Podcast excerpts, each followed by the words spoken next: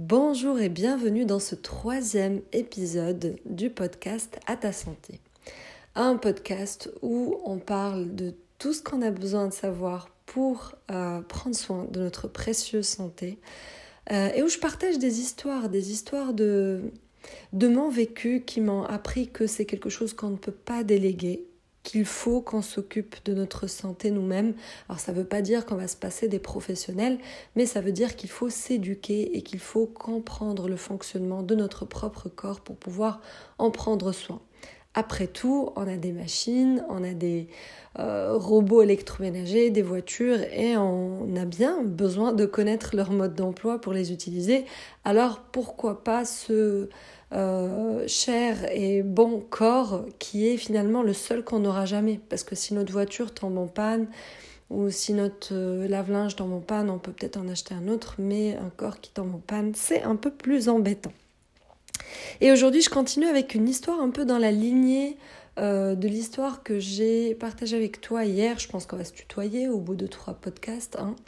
Euh, et du coup, euh, hier, je, racontais une histoire pour illustrer le fait que des fois, on peut chercher pendant longtemps quand on a un mal-être ou quelque chose qui ne va pas ou quand on cherche une solution pour un problème de santé.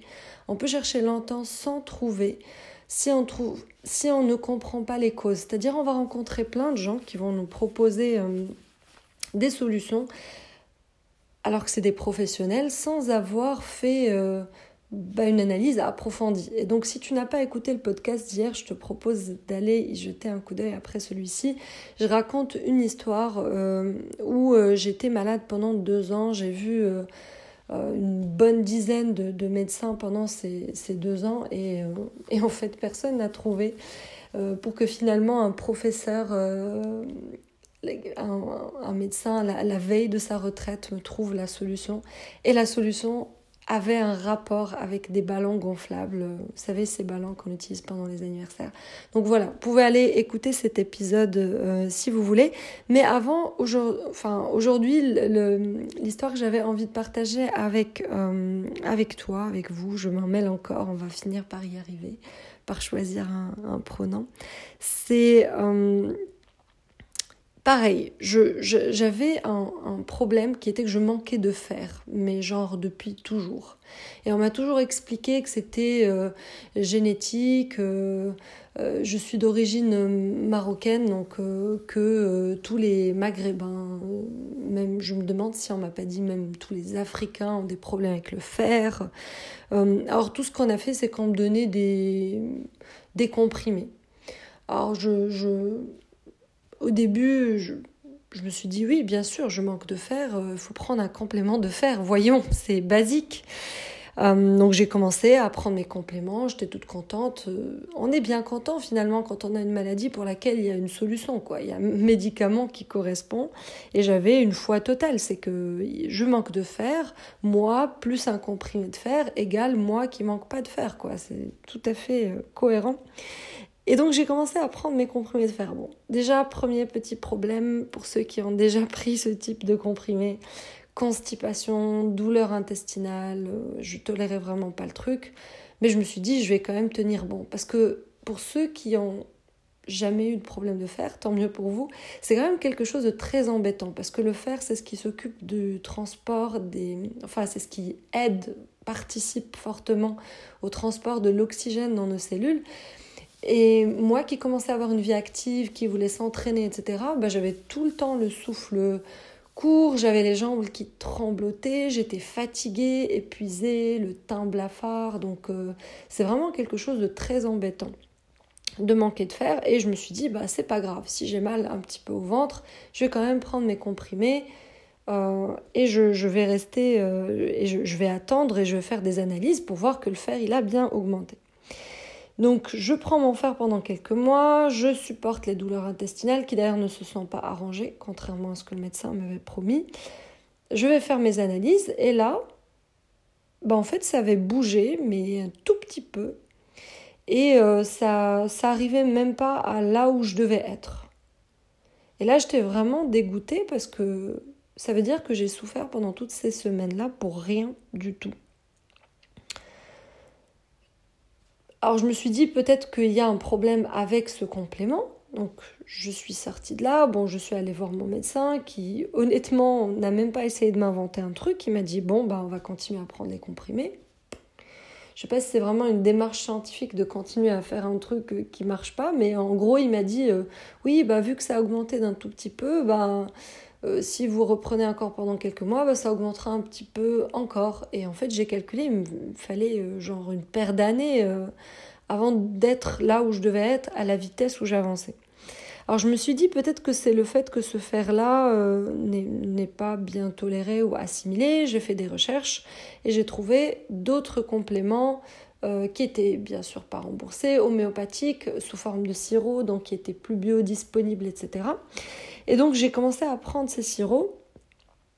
Euh, ah, la bonne nouvelle, c'est que ça me faisait pas mal au ventre. Donc je me suis dit, bon, au pire, si ça remonte pas, au moins je suis pas en train de souffrir le martyr euh, tous les jours à cause des comprimés. Donc j'ai commencé à prendre mon sirop euh, et puis je suis retournée chez le médecin et je lui ai bien sûr pas dit que j'ai pas pris les comprimés qu'il m'a prescrit mais autre chose et j'ai fait des analyses. Enfin je lui ai demandé de, me prescrire des analyses. Donc je suis partie, j'ai fait mes analyses. Effectivement, le fer avait encore augmenté un peu. Et alors je me suis dit, ben je vais arrêter. D'ailleurs ça avait augmenté un peu mieux que la première fois, donc je me suis dit, ouais peut-être que finalement le, fer que j'ai pris cette fois-ci est plus euh, assimilable. Donc j'ai continué, et puis à un moment ça augmentait un petit peu. Bon, j'arrivais jamais finalement au break-even, au point où je devais être pour dire que je n'étais pas en carence, euh, mais ça, ça augmentait. Et un jour, en fait, je parlais avec une collègue qui m'a dit, euh, je sais pas, au détour d'une discussion, euh, tu sais, euh, moi, on m'a trouvé une intolérance au gluten. Alors, elle n'était pas vraiment cœliaque, mais elle était intolérante. Et euh, que c'était un nutritionniste, un médecin qui était aussi nutritionniste qui lui avait trouvé ça et que bah, depuis, elle avait remarqué qu'il euh, y avait plein de... Dans ses analyses de sang, il y avait plein de micronutriments qui avaient augmenté. Enfin, elle avait des meilleurs résultats sanguins. Alors que finalement, elle, elle était le voir plus pour des raisons d'inconfort digestif. Et ça m'a fait boum dans ma tête. Je me suis dit, tiens, pourquoi pas, au point où on en est. Euh, donc, je lui ai demandé le nom de son médecin. J'ai été voir ce médecin qui était, comme je disais, aussi formé en, en nutrition. effectivement, il m'a conseillé de, il m'a expliqué un peu, c'est toujours un moment formidable quand quelqu'un peut nous expliquer un truc qui est resté inexpliqué pendant longtemps. Donc je vais partager avec vous l'explication qu'il m'a dit par rapport aux causes possibles du manque de fer ou de d'autres micronutriments. Donc en gros, il disait que euh, si on avait une intolérance pour un aliment donné et qu'on continue à le consommer. Alors c'est pas forcément le gluten ou le lait, je sais que c'est quand même super à la mode en ce moment d'être intolérant au lait ou au gluten, mais c'est pas le cas de tout le monde. Ça peut être une intolérance euh, aux amandes, aux œufs, euh, au soja, à plein de choses. Et d'ailleurs, on peut être intolérant à des trucs qu'on croit ne pas consommer. Par exemple, on peut se dire mais moi je mange pas de soja. Mais en fait, il y en a par exemple euh, partout. Mais juste un exemple que j'ai eu dernièrement, c'est que, enfin que j'ai vu au supermarché, c'est que les, les, steaks de viande, on peut ajouter euh, des protéines de soja pour les rendre plus, euh, je sais pas qu'est-ce qu'ils disaient sur leur pub, plus tendre, plus juteux. Euh. Bon, j'en sais rien, je, je, mange pas forcément de, viande, donc je, ne sais pas si c'est vrai ce qu'ils disent. Mais en tout cas, ça veut dire que vous pouvez manger plein de choses sans en être conscient. Et vous pouvez être intolérant à ces choses-là. Bah, bon courage pour découvrir que, un, j'ai mangé du soja alors que moi je pense ne pas manger de soja, et deux, que je suis intolérant au soja. Bref, je ferme la parenthèse, donc il m'a expliqué comment ça fonctionne. Donc si je suis intolérante à un aliment et que je le mange, ça abîme mes intestins. Alors, il faut voir les intestins comme étant une grande surface de contact entre ce qu'on consomme, c'est-à-dire les aliments qu'on rentre dans notre organisme, et le sang où les micronutriments sont distribués. Donc c'est comme s'il y avait cette limite-là qui, sont les intestins. Et s'ils fonctionnent bien, ils font bien leur travail de prendre les micronutriments de, euh, euh, nos aliments et de les passer dans le sang. Et en fait, quand on mange quelque chose auquel on est intolérant, bah c'est cette barrière, ne fonctionne pas bien de plusieurs façons. Alors j'ai lu plusieurs explications. Encore une fois, je ne suis ni médecin ni nutritionniste, j'essaie juste de schématiser parce que c'est le but de ce podcast, c'est de vulgariser un peu ces choses qu'un médecin peut expliquer dans des mots très compliqués. Mais en gros, ce qu'il m'a schématisé et que j'ai bien compris, c'est que cette barrière, elle peut devenir dysfonctionnelle de deux façons. D'abord, elle va, il y a en fait des micros, alors ils appellent ça, je pense, des villosités, vélosités, je sais plus, mais en tout cas des, des comme des sortes de, petits, euh, alors pas des cheveux, mais comme des sortes, ouais, imaginons ça comme des, petits capteurs sur euh, l'intestin qui captent les micronutriments, qui les font passer de l'autre côté. Et en fait, quand on mange un aliment auquel on est intolérant, c'est euh, ces capteurs-là, ils s'abîment. Donc ils deviennent de plus en plus courts, euh, notre intestin il est plus euh, recouvert de, ces petites, euh, alors je sais plus c'est micro-villosités ou vélosités ou quelque chose comme ça.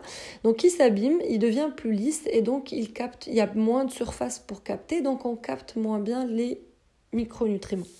Et de l'autre côté, le fait que l'intestin se sente agressé par ces aliments parce qu'il les voit comme étant un poison, quelque chose de toxique, euh, si on est intolérant, c'est comme ça que, l'organisme interprète euh, bah, le gluten, le lactose, le soja, les œufs, enfin bref. Si on est intolérant à quelque chose, c'est interprété par le corps comme étant quelque chose de toxique. Donc il va créer ce qu'on appelle du mucus euh, pour se protéger. Et alors le mucus, l'image la plus euh, facile et poétique, c'est que quand on est enrhumé et quand on a des trucs qui coulent du nez, c'est une forme de mucus. C'est cette euh, sorte de glaire, de choses visqueuses et en fait, j'ai appris que ça, finalement, c'est euh, quelque chose qui sert à de la protection. Donc, c'est les intestins qui. Alors, dans le cas du rhume, c'est pas les intestins, bien sûr, c'est produit ailleurs. Mais imaginez une sorte de, finalement, de petites morves autour de vos intestins, donc des glaires.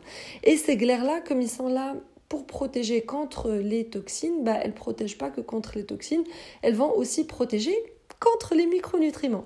Donc, un, euh, on ne capte pas les micronutriments parce que la surface des intestins est abîmée. Et en plus, même ceux qui essayent de passer de l'autre côté, il y a des, euh, une barrière de mucus qui les empêche de passer. Donc, il m'a demandé de faire des tests. Moi, je trouvais que tout ça tenait la route. Donc, euh, il m'a demandé de faire des, des, des tests. J'ai fait des tests qui disaient que j'étais assez intolérante au gluten. Et donc il m'a dit voilà, il a été très clair avec moi, très transparent. Bon, déjà les tests ne sont pas remboursés et ils ne sont pas fiables à 100%. En fait, il faut euh, faire un prélèvement des tissus, des intestins, machin. J'ai dit écoutez, moi au point où j'en suis, je suis prête à essayer. Donc j'ai arrêté le gluten pendant plusieurs mois et j'ai refait des analyses. Et là, devinez quoi? Mon fer avait remonté et il n'avait jamais remonté aussi haut auparavant. Donc encore une fois, aujourd'hui, euh, c'est vraiment pour moi l'occasion de te dire si tu souffres d'un mal-être ou d'un manque d'une vitamine ou d'un truc et que pendant des années on t'a dit oui c'est comme ça, oui c'est génétique, oui il y a pas d'explication, c'est juste que la personne que tu as en face elle n'a pas d'explication. Mais il y a toujours une explication, il y a toujours un mécanisme qui est en jeu. Euh, donc renseigne-toi, fais tes recherches, euh, essaye de trouver des personnes compétentes et surtout le challenge c'est qu'une fois que tu as compris euh, ce qui ne va pas et surtout dans l'alimentation, le challenge c'est de faire un changement. Et ça, ça va probablement être le sujet du prochain podcast, c'est comment s'organiser et comment j'ai pu m'organiser, parce qu'une fois que je voulais arrêter le gluten, bah, j'ai découvert qu'il y en a partout. Donc euh, l'arrêter, c'était une sacrée organisation. Euh, que j'ai dû mettre en place et qui a bien fonctionné. Et par effet de ricochet, qui a même fait que j'ai mangé beaucoup plus sainement parce que comme j'étais obligée de m'occuper de mes repas, bah, je savais ce que je mettais dedans. Mais ça, c'est un sujet pour un prochain podcast, probablement euh, bah, le tout prochain.